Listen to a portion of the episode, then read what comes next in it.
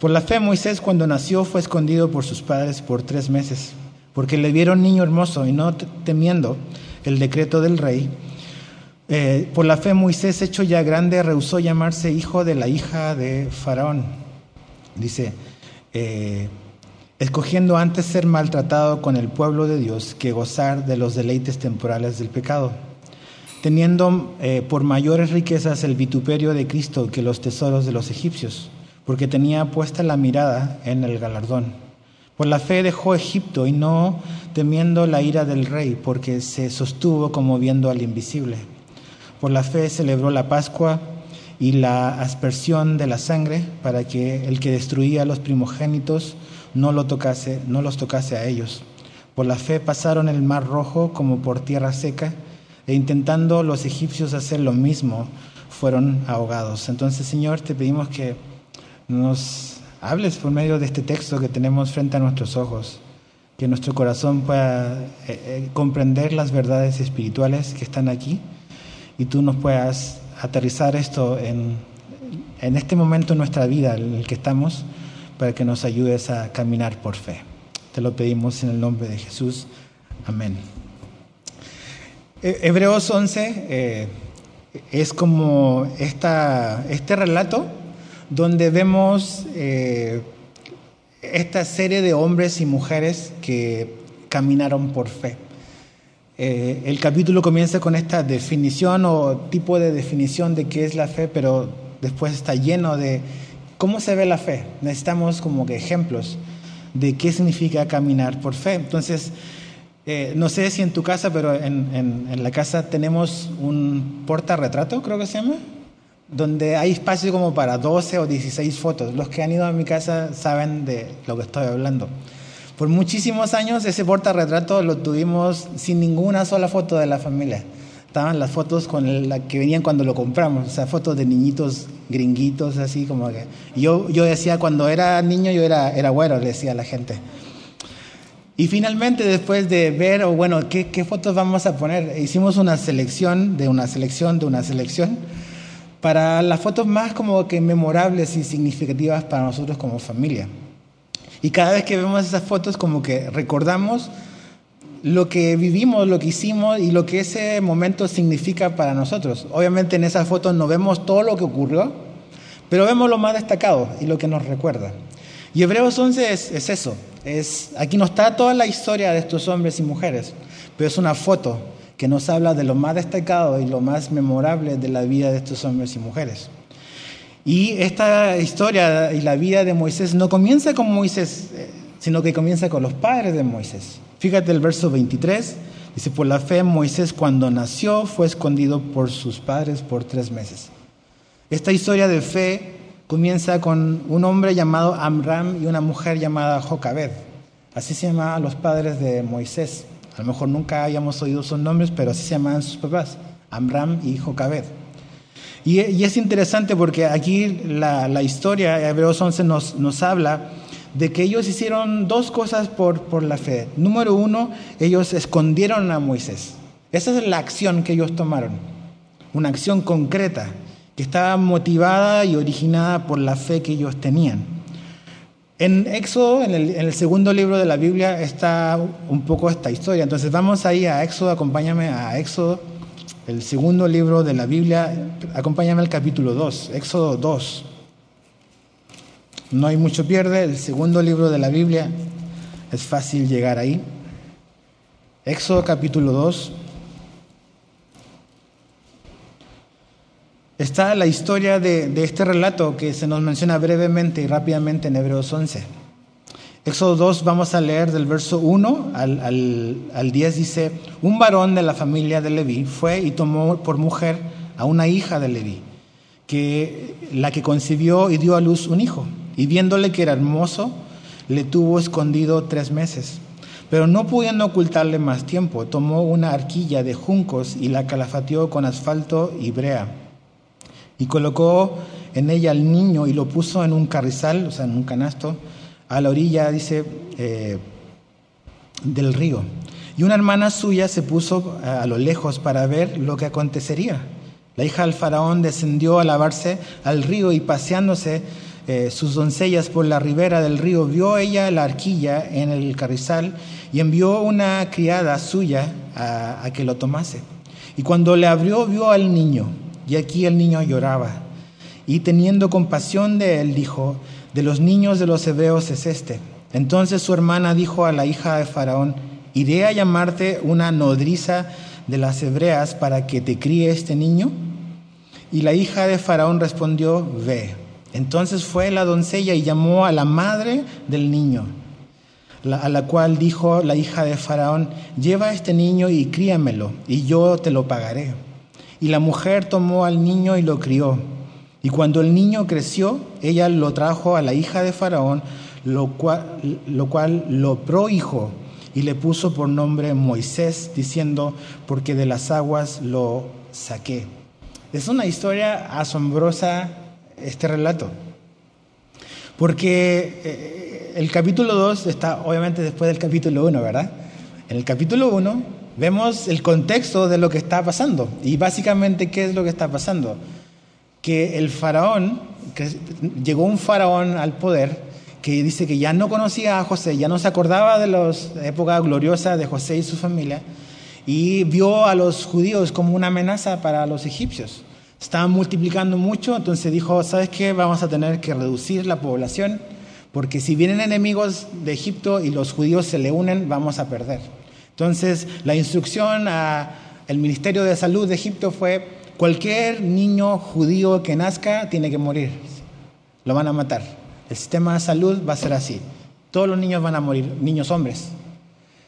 En el capítulo 1 vemos que Dios interviene, pero interviene a través de personas como tú y yo, que tienen que tomar una decisión y aparecen dos parteras que deciden desobedecer al faraón y mejor temer a Dios y obedecer a Dios. Y en lugar de eliminar a los niños, dejaron nacer a los niños porque temían más a Dios. Y en ese contexto es que Moisés eh, logra sobrevivir ya al riesgo de, ver si nacía. Eh, pero es importante porque las parteras dice que temieron a Dios y no al faraón y desobedecieron al faraón para obedecer a Dios. Y eso es muy, muy importante porque nos empieza a mostrar cómo se ve la fe. Y la fe básicamente es obedecer a Dios, confiar y obedecer a Dios. Y cuando la ley del hombre contradice la ley de Dios, obedecemos la ley de Dios y no la ley del hombre. Eso es muy importante.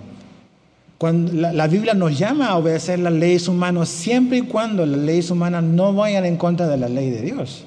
Cuando la ley de Dios dice algo, somos llamados a obedecer la ley de Dios antes de la ley del hombre. Y estas parteras obedecieron la ley de Dios, la vida. No matar niños, no abortos, nada de esas cosas. Aunque eso significaba un riesgo para estas dos parteras, dice que finalmente Dios les dio gracia y Dios las bendijo a estas mujeres. Pero ellos tomaron un paso de fe, se arriesgaron a ir en contra del sistema, en contra del Ministerio de Salud, en contra del faraón. Y eso es donde tenemos que empezar a examinar también nuestra fe. Nuestra fe no la podemos ver como algo seguro, algo que no implica riesgo o que en algún momento no, no, no, no significa el, el, poner incluso en peligro nuestra integridad. La fe bíblica, la fe verdadera se demuestra en toda situación, también cuando existe una amenaza para nuestra integridad personal. Obedecemos a Dios lo que Él explícitamente nos, nos ha dicho. Ahora, estos padres escondieron a, Moisés. Durante tres meses lo trataron de tener escondidito, ¿no? guardado. Pero un niño va creciendo y va llorando, eh, va, ya es difícil que pase desapercibido. Da olores, no sabemos en qué casa vivían los papás de Moisés, entonces por lo que vemos y lo que entendemos es que a medida que pasaba el tiempo se volvió más difícil guardar seguro a Moisés en la casa de sus padres. Entonces tomaron otra decisión arriesgada, que es Probablemente ellos pensaron, si el niño se queda con nosotros, el niño va a morir. Van a venir, el Ministerio de Salud se lo va a llevar y lo van a matar. Entonces, entre que muera y perderlo y que siga vivo, mejor vamos a soltarlo, pero que siga viviendo y vamos a confiar en Dios. Dices, órale, a ese extremo, así de extremo era el tiempo en que Moisés nació. Pero ¿sabes qué? Dios se encargó de Moisés. Y eso es muy, muy padre, y eso es algo muy importante que no debemos de olvidar, sobre todo en estos tiempos. Cuando vemos la Biblia de, tapa a tapa, te das cuenta que Dios es el Señor del, del tiempo. Él controla y su voluntad se va a hacer y se va a cumplir. Independiente que el hombre quiera frustrar los planes de Dios, los planes de Dios se van a cumplir. Los grandes planes y propósitos de Dios. Pero en esta historia vemos algo muy especial que también debe darnos ánimo y confianza. Y es que Dios también se preocupa de los pequeños detalles de nuestra vida. O sea, Dios se preocupó de los pequeños detalles de la vida de Moisés. O sea, Dios llevó a esta mujer, permitió que la providencia de Dios, la hija del faraón, estuviese ahí y que viera con gracia a este niño de tres meses, que, decidiera incluso eh, ir en contra de lo que su propio padre había dictaminado en una ley. Y no solamente eso, es asombroso, está la hermanita de Moisés mirando y le dice, ¿sabes qué? Creo que vas a necesitar una nani que te lo cuide. Yo, tengo, yo sé a alguien que lo puede cuidar. Ah, pues sí, pues llévalo, ¿no? Su propia mamá fue su nani y el gobierno egipcio le pagó por eso. O sea, así obra Dios. O sea, ¿tú crees que esta situación se le salió de las manos a Dios lo que estamos pasando? A veces como que nos paniqueamos y pensamos, ok, Dios es soberano, Dios está en su trono, Dios gobierna, pero en mi situación en particular no sé cómo le va a hacer Dios. Ahí está la vida de Moisés. Dios se encargó de devolvérselo a su mamá y que el, gobierno le pagara a la mamá de Moisés para que lo criara. Aparte le dio una manutención oficial. Entonces, ¿por qué tú y yo vamos a tener temor de los detalles de nuestra vida? ¿Por qué debemos de tener temor en que Él no es capaz de cuidar de nosotros y o cuidar de ti?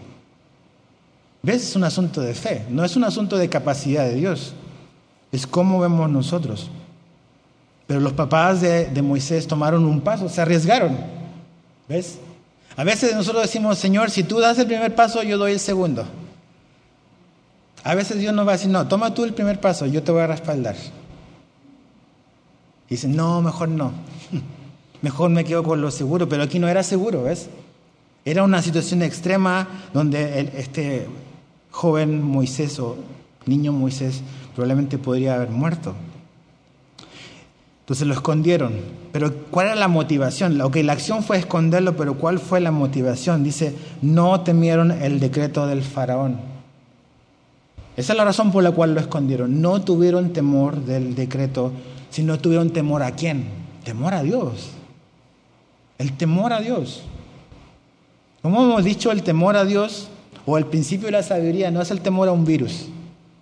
El principio de la sabiduría es el temor a Dios. Y, y, el obedecer y el esconder implicaba un riesgo, ¿ok? Implicaba un riesgo. Si te cachaban con tu niño, tu niño iba a morir y probablemente tú igual como padre por ocultar información al gobierno. Pero ellos no temieron el edicto del faraón, ¿ok? Esa fue la motivación, era un asunto de fe, de querer obedecer a Dios antes que al hombre. Otra vez, obedecemos la ley de Dios antes que la ley del hombre cuando la ley del hombre contradice la ley de Dios. Eso es lo que vemos en el Nuevo Testamento, en el libro de los Hechos, capítulo 4, versos 19 y 20, Hechos 4, 19 al 20. A los discípulos, a Pedro y Juan, se les quiso prohibir predicar el Evangelio. No pueden hablar de Jesús, prohibido por la ley. ¿Ok?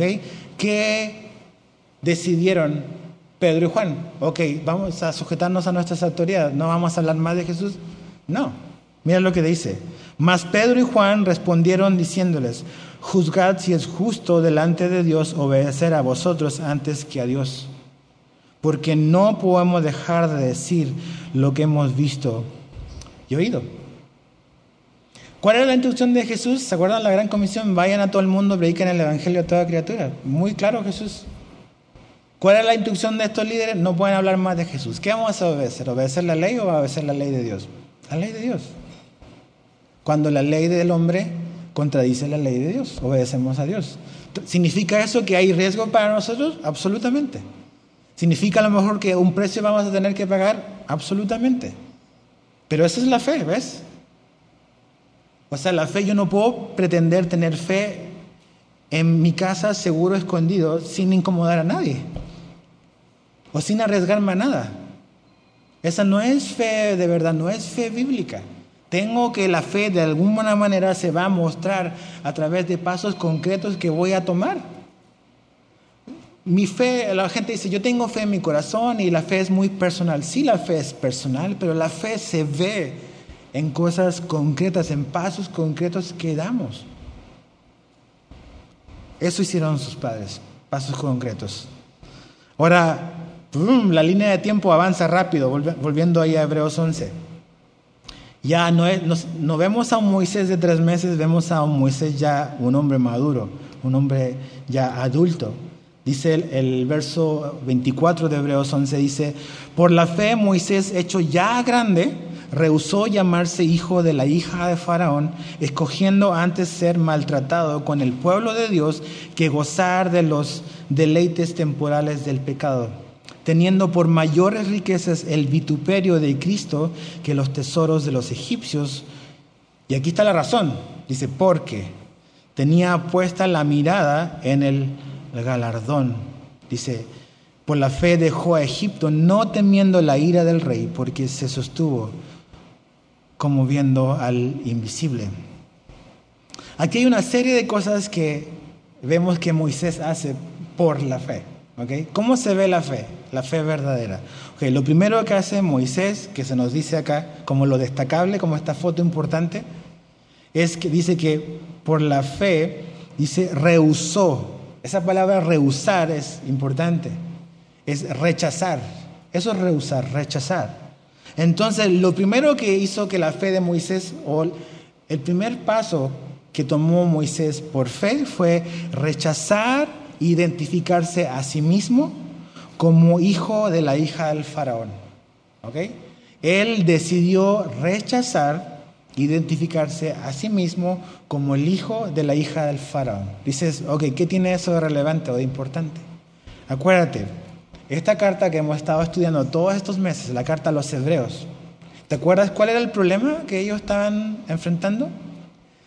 Ellos estaban pensando y estaban siendo tentados a regresar atrás, a abandonar la fe. Acuérdate, estos cristianos eran cristianos que tenían un trasfondo judío.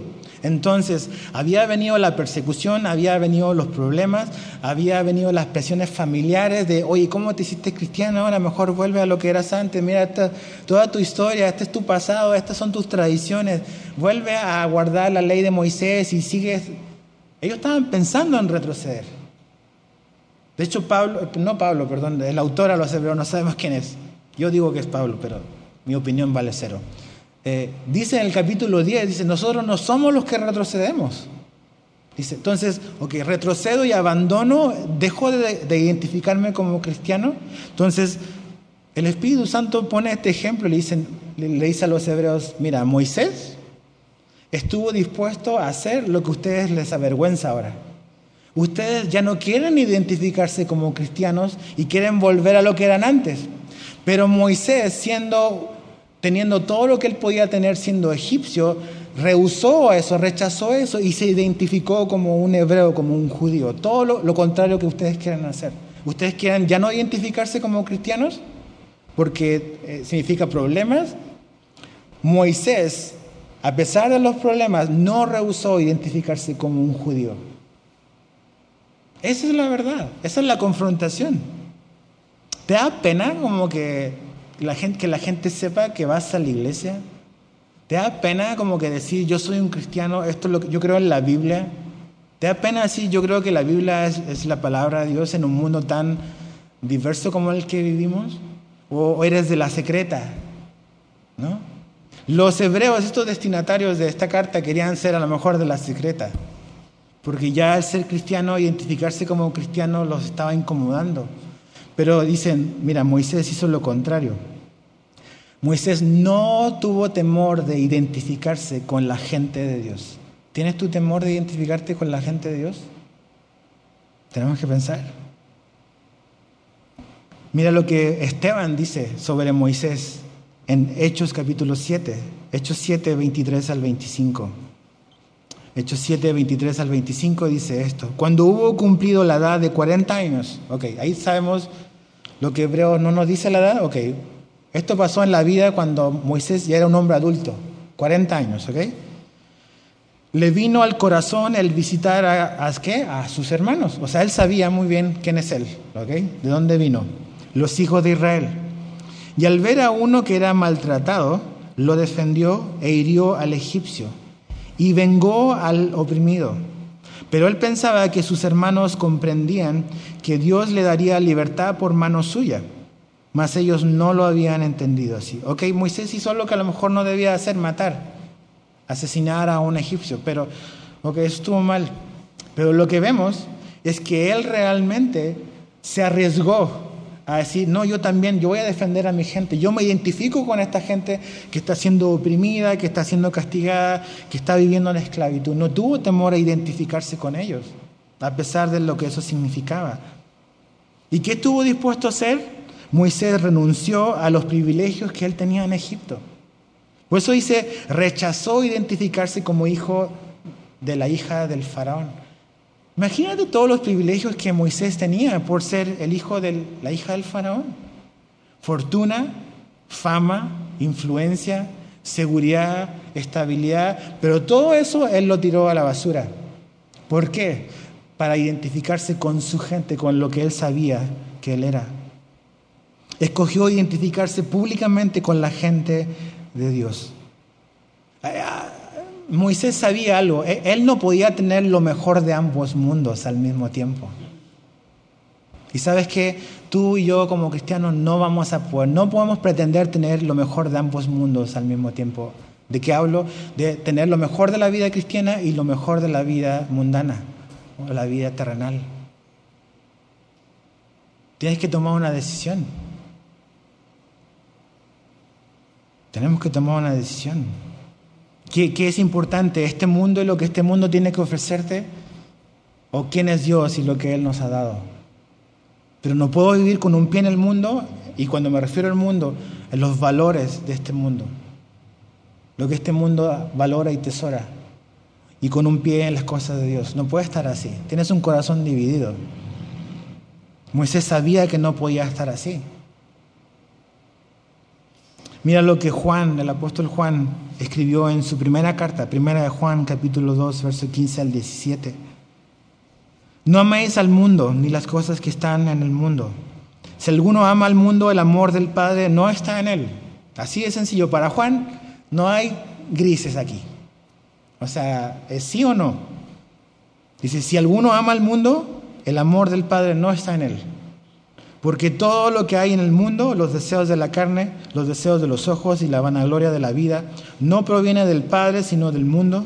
Y el mundo pasa y sus deseos, pero el que hace la voluntad de Dios permanece para siempre. Ahí está. Ok. Moisés dice, yo no voy a amar este mundo de Egipto. No lo voy a amar. Ese es el mensaje de la Biblia. El reino de Dios y las cosas de Dios son totalmente independientes de, esta realidad, de este mundo en el que vivimos. Santiago, el medio hermano de Jesús, escribe en Santiago 4.4. Santiago 4.4 dice, oh almas adúlteras, ¿no sabéis que la amistad del mundo es enemistad contra Dios? Cualquiera pues que quiera ser amigo del mundo y del mundo, los valores de este mundo, se constituye enemigo de Dios. Entonces no puedes tener lo mejor de ambos mundos. Moisés tomó una decisión personal cuando llegó a los 40 años. Ok, cuando él era pequeño, tenía tres meses, sus padres tomaron una decisión por él. Moisés creció en una familia, no sé cuántos años él habrá estado con su mamá biológica, su mamá verdadera. Pero durante ese periodo que Moisés estuvo ahí, los años que haya sido, él creció en un hogar donde en ese hogar se temía a Dios. Y esa es la influencia que le debemos dejar a nuestros hijos. No de padres perfectos, pero de padres que temen al Señor. Y que toman pasos de fe y que caminan en obediencia a Dios, a veces de manera imperfecta, como muchos nos pasa. Pero Moisés creció, ¿ok? Y él tuvo que tomar una decisión, ya personal. Nosotros le damos las herramientas a nuestros hijos, pero un día ellos están solos ante Dios, tienen que tomar una decisión. Si van a caminar en la fe que sus padres les enseñaron, que es la verdad del Evangelio, o van a seguir su propio camino. Moisés cuando llegó a los 40 dijo, yo he tomado una decisión.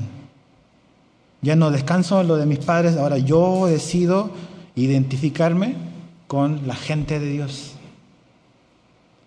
Y todo lo que para mí era importante, lo que la vida de Egipto me podía dar, fama, influencia, poder, seguridad, lo tengo como por basura. ¿Te acuerdas quién dijo algo parecido? Pablo. Todo mi pedigrí espiritual, todo lo que yo era, todo lo que yo alcancé, lo tengo por basura por ganar a Cristo. ¿Te das cuenta? Antiguo, Nuevo Testamento, es lo mismo. Entonces, ¿cómo se ve tu fe en tu vida? ¿No? Lo segundo que, que, Moisés hace está en el verso 25 de Hebreos. Dice, escogiendo antes ser maltratado con el pueblo de Dios que gozar de los deleites temporales del pecado. Dice que él escogió básicamente el sufrimiento antes que el placer temporal. Chécate eso, o sea, dices, o sea, ¿qué onda? O sea, ¿quién escogería sufrir en lugar de el placer? Pero aquí se nos dice que es el placer o el deleite temporal del pecado. ¿Ok? Dice que él no quiso eso. Imagínate todo lo que él podía obtener como el junior de la casa del faraón. ¿no? O sea, el, niño consentido, el que, el que nadie le va a decir nada porque es, es como casi el nieto del faraón. ¿Quién le va a decir que no? Sea, a veces nosotros no, no hacemos lo que queremos nada más porque no, están, no tenemos los medios. Si tuviésemos los medios, a lo mejor seríamos peor. A veces la gente dice que el dinero cambia a las personas. No, el dinero muestra lo que es una persona y lo que siempre ha sido. Sale, ¿no? Entonces, imagínate todo lo que Moisés podía hacer. Pero dice que él escogió el sufrimiento, que también es temporal, para ganar lo eterno. O sea, Moisés entendió que lo que Egipto le podía ofrecer era temporal. ¿Ok? Era temporal. Y era pecaminoso, era en contra de Dios. Entonces, temporalidad y pecaminosidad. Moisés lo tuvo claro que eso era lo que, todo lo que Egipto le podía mostrar. Pero, ¿cómo tomamos nosotros las decisiones en, nuestra, en esta vida? A veces, si te sientes bien, pues hazlo, ¿no? Si se siente chido y padre, pues adelante. ¿De verdad que tomar decisiones así? Si, si, si, si, me siento bien, si me da placer, si, si me pone alegre. O sea, si te pone alegre drogarte, ¿lo vas a hacer? Si te pone alegre emborracharte, ¿lo vas a hacer porque te pone alegre? Porque es placentero. No, tienes que pensar, yo tengo que pensar es, ok, esto es pecaminoso, esto va en contra de Dios, esto me va a destruir. Y sobre todo, esto es temporal. Es temporal. Entonces Moisés renuncia a los privilegios que él tenía en Egipto y abraza el sufrimiento. Lo abraza. Ok, si identificarme con la gente de Dios, si vivir por fe significa que en esta vida voy a sufrir, venga, ¿no? Le entro. ¿Por qué? Porque Moisés sabe que él no puede siendo hebreo, vivir como egipcio. Y tampoco tú y yo podemos llamarnos cristianos si vivimos como no cristianos. O sea, yo puedo decir yo soy esto, yo soy lo otro, y como decimos en mi tierra, el papel aguanta todo. Yo puedo escribir lo que sea de mí. Pero otra cosa es que sea real. Yo mi currículum puedo decir yo hago esto, yo sé esto, pero no significa que si está en el papel lo sé. ¿Ok? Tú puedes decir, yo puedo decir, yo soy cristiano, pero ¿qué dice mi vida práctica? ¿Soy o no soy? ¿Estoy caminando por fe en obediencia a Dios o no? Yo sé que nuestra fe no es perfecta, Moisés se equivocó muchísimas veces. Abraham se equivocó, todos estos hombres, Jacob, no inventes, o sea, Jacob el pillo. Pero ellos, Dios los fue cambiando, ¿ves? Y fueron respondiendo en obediencia. Entonces, ¿qué dice mi vida No quiero que la gente diga, ah, la vida perfecta. No, no es la vida perfecta. Tengo bien conmigo. Pero quiero que cuando nos veamos unos a otros podamos decir, eh, José está creciendo en fe. Mike está creciendo en fe. Dani está creciendo en fe. Edgar está creciendo en fe. No son lo que debiesen de ser, pero no eran como eran antes. ¿Cómo se ve la fe en nuestra vida? Pero tenemos que entender que este mundo es temporal. Ok, esta pandemia, Dios nos ha dejado muy claro lo pasajero de las cosas. Si tú jugaste todas tus fichas a tu trabajo y a tus ahorros, ¿cómo va tu cuenta? ¿No? Ok, ¿de verdad quieres vivir apoyado en lo que tienes, en lo temporal? ¿O quieres agarrarte de lo que es eterno? Moisés tomó una decisión. No puedo vivir como egipcio si soy un hebreo. Tengo que vivir por lo que soy. ¿Qué otra cosa hizo? Dejó atrás Egipto. Fíjate, verso 27. Por la fe dejó Egipto, no temiendo la ira del rey. Ok, ¿a, qué lo llevó su fe? A dejar, a decirle adiós a Egipto. Ok, otra vez dejar atrás influencia, fama, fortuna, seguridad, subbonos de compensación, subbonos de súper, las regalías que tenía, las utilidades. Todo eso renuncio. ¿Para qué? Para algo mejor, para ir a vivir al desierto, a Madián. Ok, dices, el mundo dice, qué bruto este hombre. No.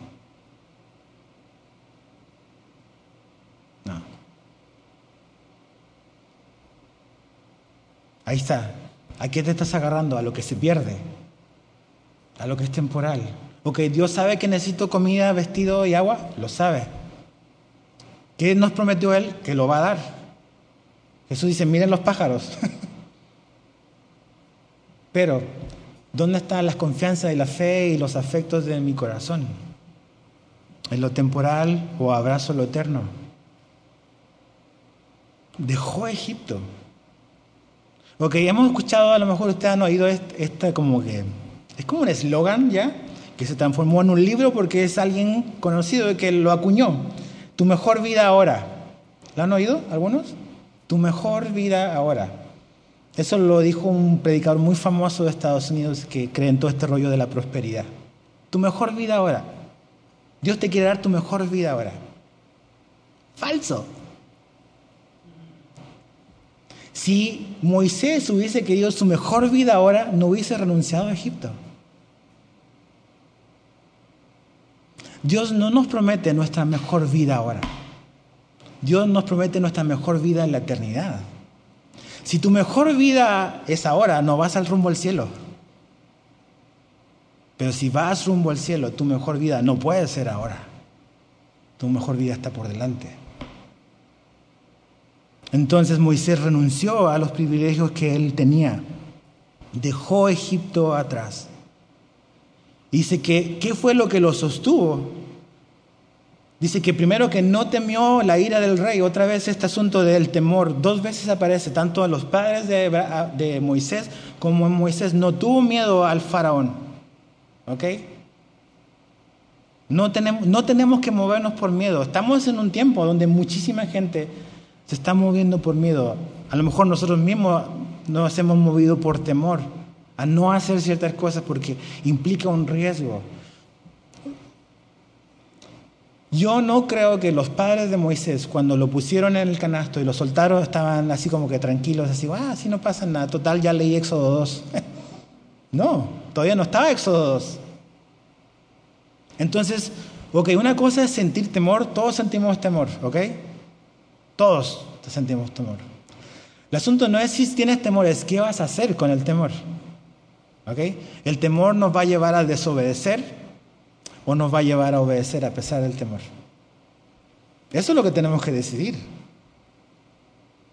Entonces dice que Moisés no temió el edicto del faraón, del rey. Y hubo algo que lo sostuvo. ¿Qué sostuvo a Moisés en el desierto? Habiendo dejado todo lo que él tenía, la seguridad, todo, todo de Egipto atrás. ¿Qué es lo que lo sostuvo? Verso 27, viendo al invisible. Y en tu Biblia debe aparecer invisible, si la Reina Valera 60 con mayúscula. ¿Qué lo sostuvo? A Dios, a quien no veía. Eso fue lo que sostuvo a Moisés en Madián, en el desierto, y los años que venían por delante. Por un lado, todo lo visible, todo lo tentador, toda la seguridad, todo, el placer que había visible, y por otra, otro lado, a lo invisible. Pero eso lo sostuvo. Y para Moisés esto era lo más importante, algo eterno, Dios mismo. Como Abraham dice que vio a lo lejos esta ciudad celestial, la ciudad cuyo arquitecto y constructor es Dios. Entonces él escogió y decidió dejar Egipto atrás. Mira lo que Pablo dice en el Nuevo Testamento. Pablo dice en 2 Corintios 4, 18, dice, no mirando nosotros las cosas que se ven, sino las que no se ven, pues las cosas que se ven son temporales, pero lo que no se ve son eternas. Ok, para Moisés Egipto era muy palpable, muy visible, muy tentador. Pero él dijo, no, eso no vale la pena, eso es temporal. Voy a correr tras lo que no se ve, pero que es eterno. ¿Qué te hace levantarte todos los días? Nada más una motivación terrenal o algo más allá. Ok, tenemos trabajos que cuidar, tenemos cosas que hacer, absolutamente. ¿Significa que ya me voy a votar a huelga y no voy a trabajar más, que me mantengan? No. Pero se trata de cuáles son las motivaciones, los afectos de mi corazón. La fe, en qué área, o sea, Dios, en qué áreas quiere que mi fe crezca. En qué áreas Dios me está incomodando para que tome esos pasos y, y vea lo bueno que es Él y que puedo confiar en su mano de provisión y que puedo confiar en su mano fiel y bondadosa. Ahí está Moisés. Después, ¿qué otra cosa hizo Moisés por la fe? Dice en el verso 28, por la fe celebró la Pascua y la aspersión de la sangre para que el que destruía a los primogénitos no los tocase a ellos. que esta historia es muy larga, no la podemos leer todo, pues como tarea para la casa. Lee Éxodo 11 y 12. Básicamente en Éxodo 11 vemos Dios le dice a Moisés a grandes rasgos, ¿sabes qué? Viene la última plaga y el faraón va a aflojar. Pero te va a decir primero que no. Pero ¿qué va a ocurrir? Van a morir los primogénitos de Egipto, todos. Desde el hijo del faraón hasta los animales, van a morir todos. Eso, es lo que tomó para, quebrantar el corazón del faraón. ¿Ok? Eso es lo que va a ocurrir. Yo voy a hacer lo que yo dije que iba a hacer, dice Dios. Pero ¿sabes qué? Dice, ustedes los hijos de Israel, yo los voy a cuidar. Pero tienen que hacer algo. Tienen que tomar un cordero lo van a sacrificar y van a marcar el dintel de su puerta con sangre de este cordero. Y cuando pase el ángel de la muerte, el destructor, va a pasar sobre ustedes y no los va a tocar. De hecho, la palabra Pascua quiere decir pasar sobre. En inglés, la palabra Pascua es Passover, es pasar sobre. Porque eso es lo que ocurrió. El destructor pasó sobre los hijos de Israel, no los tocó. Pero ¿qué tenían que hacer ellos?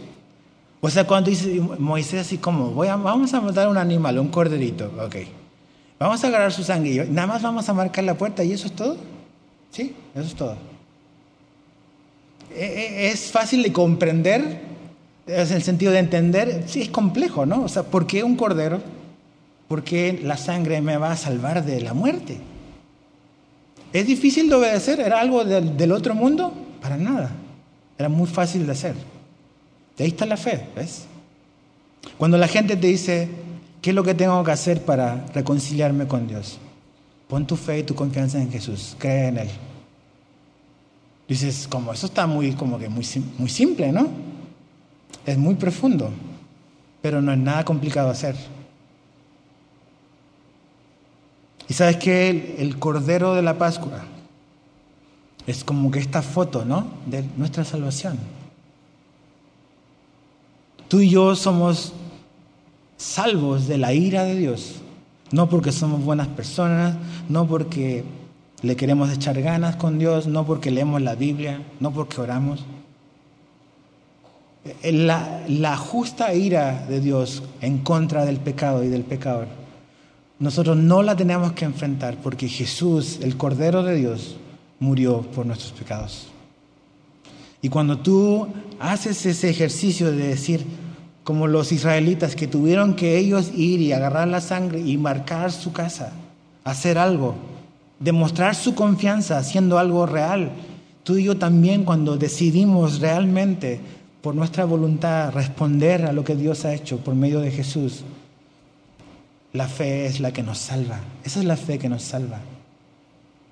Entonces yo le estaba dando un pequeño adelanto de lo que Jesús iba a hacer a Moisés. Y él obedeció. ¿Te imaginas si hubiesen puesto a discutir, oye, pero ¿cómo? A ver, a ver, explícanos Dios. ¿Por qué tenemos que matar a un cordero? ¿Por qué tenemos que marcar acá? ¿Por qué no es el techo? no sé, empezar a cuestionar a Dios de los por qué. No, ellos simplemente hicieron lo que Dios les dijo y se salvaron. Ok, la salvación vino como resultado de la obediencia por fe. Ahí está. Por eso dice, por la fe celebraron la Pascua. Y lo último que vemos de Moisés, ya no solamente de él, sino algo más corporativo, podríamos decir, está en el verso 29 de Hebreos 11. Por la fe pasaron el mar rojo como por tierra seca. E intentando los egipcios hacer lo mismo, ¿qué pasó? Fueron ahogados. ¿Cómo se ve la fe de Moisés y del pueblo de Israel ya? Porque los incluye Hebreos 11. Es pasaron el mar rojo. Eh, la historia del cruce está en Éxodo capítulo 14. Puedes leerlo después completo en tu casa. Pero es interesante, pongámonos en su lugar. Acá ah, salieron de Egipto, ¿no? el faraón le dice, ya váyanse, agarran lo que quieran y ya no los quiero ver más. Pasa el tiempo, un poco de tiempo, y el faraón como que se arrepiente y dice, no, vamos a ir tras ellos otra vez. Entonces llegan los hijos de Israel frente al Mar Rojo y están ahí y voltean y, ven que de atrás, del único camino de salida, viene el faraón y los carros del faraón, como cantaba la canción esa, y los carros del faraón. Y vienen. Y no pueden huir porque ya no tienen para dónde huir. Y lo único que está por el otro lado es el mar. Y empiezan a paniquearse como nos pasa a todos. No, mejor nos hubiésemos quedado en Egipto, allá hubiésemos podido morir, estamos mejor allá y lo que sale de nosotros cuando estamos en aprietos. No es que vino del más allá, es lo que siempre ha estado aquí. Nada más que cuando viene la presión, nada más como que sale, ¿no? A, a relucir. Y ahí como que todos lamentándose, quejándose, el pobre Moisés, o sea, no lleva ni un año, ya ahí ya lo están como que fastidiando. Y Moisés así como que, ¿qué vamos a hacer? Y como que, Dios, ¿qué onda, no? Y mira lo que Dios le dice. Éxodo 14, 15 al 16 dice, entonces Jehová dijo a Moisés, ¿por qué clamas a mí? O sea, de la respuesta a Dios. Moisés, ¿qué me estás diciendo a mí? ¿Qué, qué onda? Dice, di a los hijos de Israel que marchen, pero Señor, ¿marchar a dónde si estamos rodeados? Lo único que hay mar Ok, dile al mar que se abra. Y tú alza tu vara y extiende tu mano sobre el mar y divídelo. Y entre los hijos de Israel por en medio del mar en seco. Moisés, ¿qué haces hablando conmigo? Haz tu chamba. Yo voy a hacer la mía. Dile al mar que se abra. Dices, ¿habré escuchado bien a Dios? Mejor no. ¿Qué pasa si le digo al mar que se abra y no se abre? Eso empezamos a pensar. ¿Qué va a la gente de mí? Dice Moisés, perdón, pero ahora no es tiempo de orar, es tiempo de actuar. Abre el mar. Y lo extendió y el mar se abrió. Dios puso a Moisés y al pueblo en una situación imposible, no difícil, imposible. Y a Dios le encanta ponernos en situaciones imposibles de a ti y a mí. Si tú piensas que ser cristiano es vivir la vida cómoda, no tienes la menor idea. ¿Sabes por qué Él nos pone en situaciones así? Porque son las mejores oportunidades para ver el poder de Dios y a Él actuar. ¿Te acuerdas de los discípulos cuando la gente se, se, se amontonó y tenían hambre y los discípulos como que los consejeros de relaciones públicas de Jesús, Señor, ya, ya es tarde, ya se, tienen hambre, mejor mándalos para la casa. ¿Y qué le dice Jesús? Denles de comer ustedes. ¿Y cómo si no tenemos nada? La tienda está lejos y no tenemos dinero. Jesús los puso en una situación difícil, imposible. Eso hace Jesús contigo y conmigo. Pero ¿sabes qué? La solución estaba frente a sus ojos. La solución era Jesús. Nosotros empezamos a ver qué tengo, ¿no? Para todas partes. La solución sigue estando frente a nosotros, es Dios. Pero ¿qué vamos a hacer? ¿Nos vamos a paniquear? ¿Vamos a dejar que, que el miedo nos paralice y dejemos de obedecer y caminar en confianza en Dios? ¿O vamos a actuar? En esta historia vemos que por el mismo camino unos cruzaron y fueron salvos y otros intentaron cruzar y murieron. ¿Cuál es la diferencia entre los hijos de Israel y los egipcios? Los hijos de Israel confiaron en Dios y obedecieron a Dios. Los egipcios no tenían temor de Dios y quisieron desafiar a Dios y murieron. Pero los que confiaron en Dios y obedecieron, cruzaron en seco.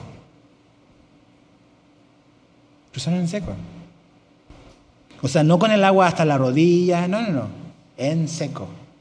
Dios les puso una alfombra de arena para que no les duran los pies. Y por el mismo camino quisieron entrar los egipcios y murieron ahogados. Entonces, ¿por qué vamos a tener miedo, familia? ¿Por qué tener temor? ¿Por qué tener temor de lo que pueda pasar con tu salud, ¿Por qué tener temor de lo que pueda pasar con tu economía? ¿Por qué tener temor de lo que pueda pasar con tu trabajo? ¿Está Dios amarrado de manos en esta pandemia? ¿No? ¿Mis planes se vieron truncados y cambiados? Sí, y qué bueno, porque no eran definitivamente los planes de Dios, eran otros. Qué bueno cuando Dios interrumpe nuestra vida, porque nos ama. Pero tenemos que, o vamos a seguir viviendo escondidos, encerrados, atemorizados por lo que nos pudiese quizás llegar a pasar. Somos cuidadosos absolutamente. Y aquí tratamos de ser cuidadosos. Queremos que la gente venga tranquila, no con miedo que, ay, me puedo enfermar. Digo, eso no lo controlo yo, ni tú. Pero hacemos lo que está de nuestro lado hacer. Pero vamos a confiar en Dios, en que Él hace lo imposible. Pero vas a tomar los pasos de fe. Vas a confiar en Dios y a caminar no irresponsablemente, sino caminar en confianza y en obediencia a Dios. ¿Cómo se ve tu fe? ¿A qué has renunciado en tu vida por seguir a Jesús? Si tú dices, no, yo en mi vida realmente no he renunciado a nada, ¿sabes que Existen muchísimas probabilidades de que no seas cristiano. Seguir a Jesús no significa que ganamos la salvación por lo que renunciamos o lo que hacemos, pero definitivamente el caminar por fe significa no solamente abrazar y creer ciertas cosas, también es rechazar y renunciar a otras. Yo no puedo pretender y pensar que puedo vivir en fe y caminar en fe viviendo la vida como la he vivido siempre. Dios nos va a incomodar porque en esa incomodidad Dios se quiere mostrar hermoso y glorioso en nuestra vida. No sé, espero que cuando pase esta pandemia, porque espero que pase pronto, que todos salgamos diferente a como entramos. Si, si vas a salir igual, qué pérdida de tiempo. Qué tiempo más mal aprovechado para ti y para mí. Mi oración es que cada uno de nosotros de esta iglesia de Calvary Cancún podamos salir con, con una fe más fuerte, una confianza más fuerte y un deseo obedecer a Dios a pesar de las circunstancias o las implicaciones que eso traiga. ¿Por qué vamos a movernos por temor al César, al rey, al faraón, a un virus? ¿O vamos a obedecer lo que Dios nos pide que hagamos? Piénsalo. Señor, te damos gracias por tu palabra. Gracias por que tu palabra es viva y es eficaz, Señor. Y reconocemos nuestra profunda necesidad de ti, Señor. Gracias porque estos hombres, Moisés incluido, no es, es un hombre que estaba lejos de ser perfecto. Partiendo por Abraham, también se equivocó varias veces, Señor. Este capítulo 11 no es un, una muestra de gente intachable o perfecta, sino que gente que a pesar de sus equivocaciones tomó una decisión de caminar en obediencia y creerte. Y vivir con temor a Dios, con reverencia a Dios. Entonces, Señor, ayúdanos porque estamos en la misma necesidad el año 2020. Hay otros riesgos, otras situaciones, algunas parecidas, otras diferentes. Pero Señor, queremos siempre identificarnos contigo y con tu gente. Queremos a lo mejor examinar nuestro corazón, qué cosas debo de renunciar y dejar atrás. Revélanos tú, Señor, a cada quien donde está en su vida. Y gracias porque no es por lo que hacemos que somos amados por ti. Somos amados y por eso estamos seguros, por lo que Jesús hizo por nosotros. Esa es la buena nueva del Evangelio. Pero tú nos amas, Señor, a pesar de lo que somos, pero nos quieres cambiar también. Y quieres estirar nuestra fe Quieres que nos parezcamos más a Jesús. Entonces, ayúdanos, Señor. Te necesitamos. Bendice a mis hermanos que están acá. Gracias por sus vidas, Señor. Te pedimos siempre, guárdanos, Señor. Cuídanos mientras estamos aquí. Y gracias porque hasta ahorita lo has hecho, Señor. Pero aún y que fuese diferente, seguiremos adorándote porque tú eres nuestro Creador, nuestro Salvador. Y tú eres digno, Señor. Y te pido, Señor, que como oraba David muchas veces, nos libres de todos nuestros temores y de todas nuestras angustias, Señor. No necesariamente que nos saques de las situaciones difíciles, pero sí líbranos del temor y la angustia. Y purifica nuestra fe, Señor. Gracias, Padre, te damos. En el nombre de Jesús lo pedimos. Amén.